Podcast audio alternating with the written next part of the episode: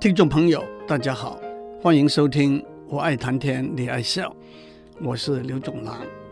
上个礼拜我们讲到清初有名的词人纳兰性德和顾贞观写的词，也因此讲到填词用的词牌。我们特别讲到好几首用《忆江南》和《金缕曲》这两个词牌填写的词。今天。让我们讲用《满江红》这个词牌填写的词，《满江红》这个词牌一共九十三个字，前后半阙各十一句，毫无疑问流传最广，也是大家最熟悉的，是宋朝名将岳飞写的一首《满江红》。岳飞十九岁投身军旅，那已经是北宋宋徽宗在位的末期。宋徽宗传位给长子宋钦宗，改年号为靖康。靖康元年年底，金兵攻入开封，掳去宋徽宗和宋钦宗和几乎全部的后妃和皇族。宋钦宗也就只当了一年多的皇帝。后来，宋徽宗和宋钦宗在金人的俘虏之下，先后老病身亡。这就是历史上的靖康之难。宋徽宗和宋钦宗被掳之后，宋徽宗的第九个儿子赵构即位，那就是宋高宗，也就是南宋的开始。几年之后，宋高宗正式定都临安，也就是现在的杭州，改年号为绍兴。到了那个时候，岳飞连年征战，立下汗马功劳。建立了所谓岳家军，岳家军纪律严明，骁勇善战，也因此在金兵里头有“汉三义，汉岳家军难”这句话。绍兴三年，宋高宗召见岳飞，亲笔书“精忠岳飞”四个字，绣成一面战旗，命令岳飞在用兵行军的时候作为大道。那个时候，岳飞已经三十岁了。之后，岳飞率领岳家军四次北伐，但是都因为政治和其他因素未尽全功。他有名的词《满江红》，就是他在第二次北伐之后，众志未酬的时候道出的心声。绍兴十一年，岳飞在前线被十二道金牌召回，被呈上秦桧。以莫须有的罪名，在杭州大理寺风波亭杀害，享年三十八岁。岳飞的《满江红》，大家都耳熟能详，我也不必在这里一字一句的解释。接下去，让我和大家一起读岳飞写的另外一首《满江红》，题目是《登黄鹤楼有感》。这首词是岳飞出兵收复当时的鄂州（现在的湖北武昌），登上黄鹤楼的时候有感而作。他爱国忧民、收复中原的雄心壮志，和上面那一首《满江红》里头表达的完全一样。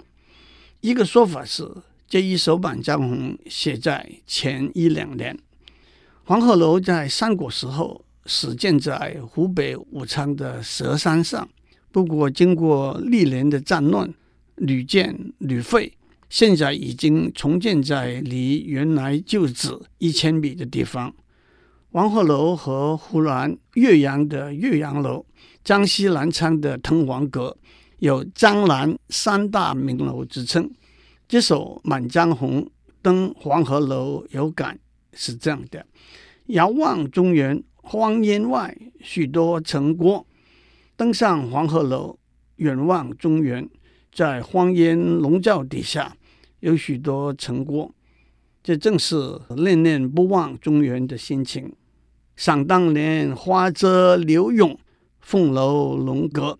想当年被繁花遮住，被细柳簇拥，雕龙砌凤的亭台楼阁，这是在回想当年。豪丽繁华的景象，万寿山前珠翠绕，铜壶殿里笙歌作。万寿山是宋徽宗消耗了大量的人力财力，在各地采集了稀有的花木、奇异的禽鸟野兽和珍贵的石材，在京城开封建造的山水园林。珠翠绕指环绕在万寿山里头穿珠戴翠的宫女。澎湖殿是指北宋故宫里的蓬莱殿，笙歌作就是歌舞升平。这两句更是直接指出宋徽宗过着的奢侈豪华的生活。接下来，到如今铁骑满京畿，风尘恶。话锋一转，到了今天，铁骑就是军队，畿是国都，郊畿就是国都和附近的郊区。军队已经布满了京城一带，风尘恶是指情势危险恶劣。接下来下半阙，兵安在高风恶，民安在田沟祸。士兵们在哪里呢？他们的鲜血涂满了刀剑的尖锋。人民在哪里呢？他们的尸体填满了坑谷。接下去，叹江山如故。千村寥落，悲叹江山依旧，但是田园乡村都已经变得荒凉寥落，这引起岳飞的雄心壮志。何日请缨提锐旅，一边直渡清河洛？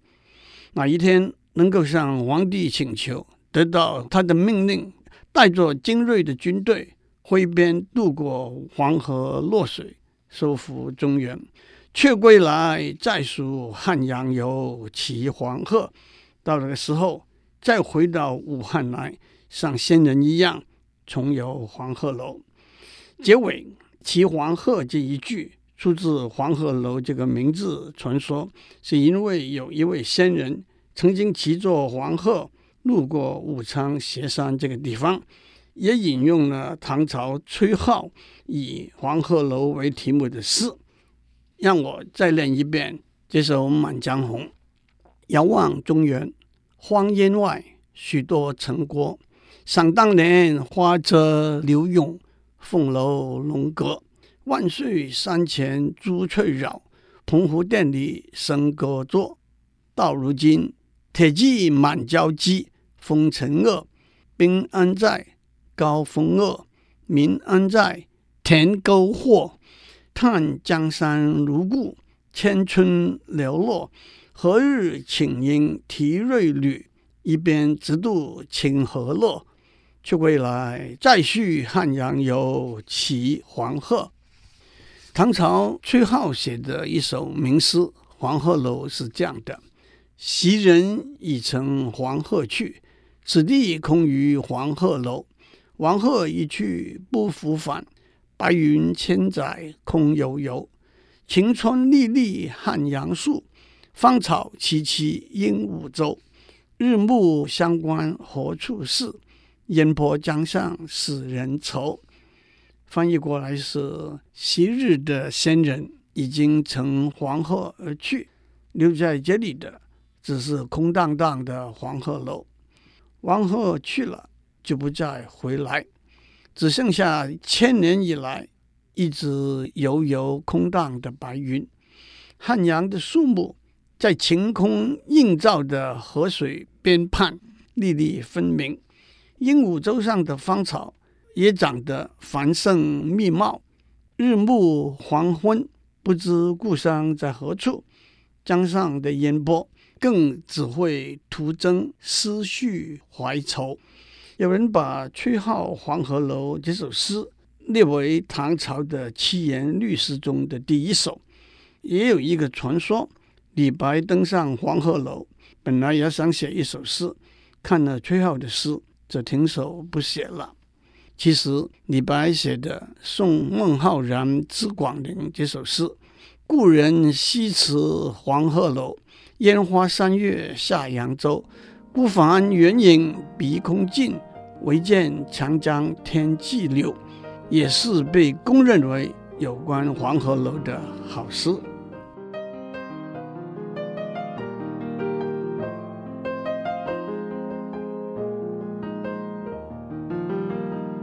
我们在上面念了岳飞写的两首《满江红》，但是《满江红》也不一定是要怒发冲冠、壮怀激烈的。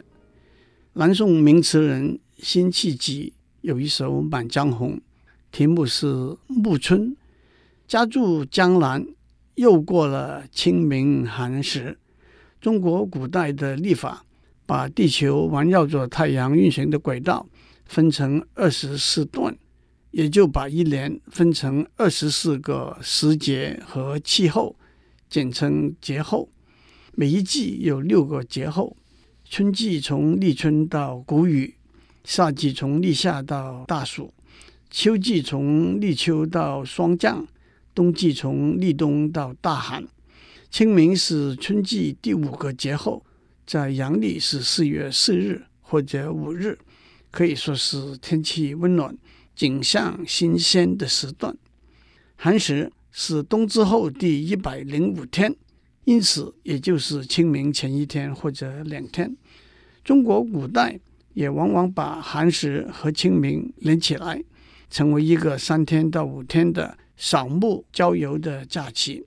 按照中国古代的习俗，寒食的一天不生火，只吃冷食。一个广为流传的说法是，春秋时代晋献公的儿子公子重耳，因为政权争夺的斗争。在外流浪长达十九年，忠心追随他的幕僚里头有一个叫做介子推。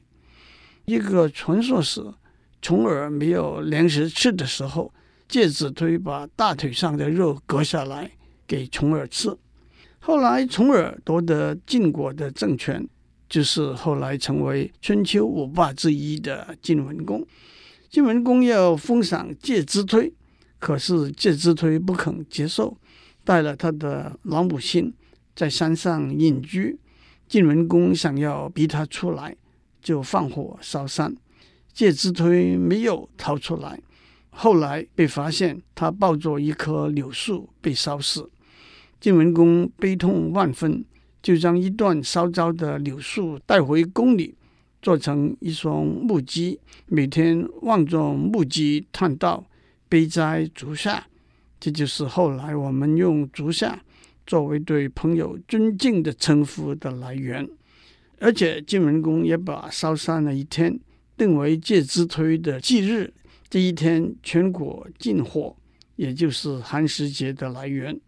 所以词里头说“家住江南，又过了清明寒食”，就是说在江南已经是春末的时分了。接下去，花径里一番风雨，一番狼藉。狼藉是散乱混杂堆积的意思。在二十四气节里头，清明之后就是谷雨，所以雨水也增加了。在风雨之后，花径里堆满了残花落叶。接下去，红粉暗随流水去，园林渐觉清阴密。红粉紫红色的花瓣，凋零的花瓣落在水面被冲走了。可是树上的叶已经长得很密，带来一片清凉。这正是绿肥红瘦，也是春去夏来的景象。接下来，蒜连连落尽刺桐花，寒无力。刺桐树树身高大挺拔，枝叶茂盛，刺桐花。颜色鲜红，形状就像一串火红的辣椒，也像蝴蝶的翅膀。刺桐花每年的花期只有三个月，即使刺桐树长出来那么美丽的花，还不是每一年都要落尽吗？然后语气一转，从节气、花朵、树叶转到当时的心境：庭院静，空山意，无所处。闲愁极，庭院静寂，突然空虚的桑意，相思之情向谁倾诉？无聊无奈的离别之愁到了极点。接下去，怕流莺鲁雁得知消息，连园里头的莺和雁也不想让他们知道这一份心情。此树如今何处也？彩云依旧无踪迹。此树指书信，写给你的信也不知道送到哪里去了。彩云指思念的人，更也没有你行踪的消息。慢教人休去上层楼，平无比，更没有心情登上高楼，因为看到的只是苍翠的大地。连天的芳草，老能看到你的踪影呢？让我们再念一遍：家住江南，又过了清明寒食。花径里一番风雨，一番狼藉。红粉暗随流水去，园林渐觉清阴密。算年年落尽刺桐花，寒无力，庭院静，空伤意。无所处闲守己，怕流莺鲁燕得知消息。此树如今何处也？彩云依旧无踪迹。慢教人休去上层楼，凭无笔。辛弃疾另外一首《满江红》，题目就是敲碎离愁，要把离愁敲碎，真是说得巧妙。这首词相当浅显易解，我就只为大家念一遍：敲碎离愁，纱窗外，风摇翠竹。人去后，吹箫声断，倚楼人独。满眼不堪三月暮，举头已觉千山绿。但是把一纸寄来书，从头读。相思字，空盈幅；相思意。何时足？滴罗巾点点，泪珠盈菊。芳草不迷行客路，垂杨只爱离人目。最苦是历尽月黄昏，阑干去。最后，让我再讲一首辛弃疾的《满江红》。第一首题目是游兰园，写风景，写鸟兽，也写一份在秋天的心情。笑拍红牙，问千丈翠岩谁削？红崖先生是传说里头的一位仙人，在帝尧的时候已经有三千岁。他曾经隐居在四川的青城山，所以也叫做青城真人。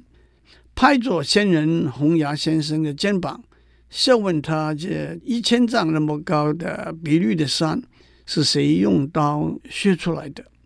这两句写山，依旧是西风白马，北村南郭。西风白马写动的景象，北村南郭写静的风景。四正复斜争屋乱，玉吞环兔凌烟薄。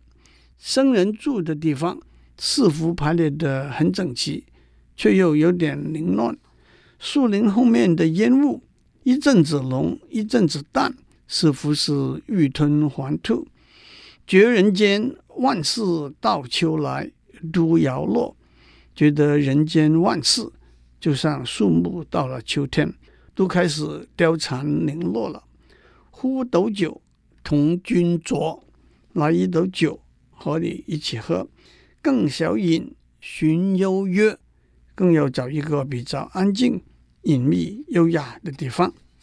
且叮咛修复北山缘壑，但是也再三叮咛，不要忘记了在北山那些猿猴和白鹤。有鹿从渠求鹿梦，飞鱼定位知鱼落。看见鹿就跟着他想起朝鹿梦的故事，看见鱼就想起庄子和惠子在吵到底知不知道鱼是很快乐的故事。这两个典故我以前都讲过，就不在这里重复了。正仰看飞鸟却应人，回头错。我正抬起头来看飞鸟，听到后面有人跟我打招呼，回来一看，原来是回答错了。让我们把辛弃疾敲碎离愁那一首《满江红》用广东话再练一遍。敲碎离愁，纱窗外，风摇翠竹。人去后，吹箫声断，倚楼人独。满眼不堪三月暮，举头已觉千山绿。但是把一纸寄来书，从头读。相思字，空应腹；相思意，何时足？滴落襟点点，泪珠盈谷。芳草不迷行客路，谁让只爱离人目？最苦是立尽月黄昏，难干曲。韵压得比较准。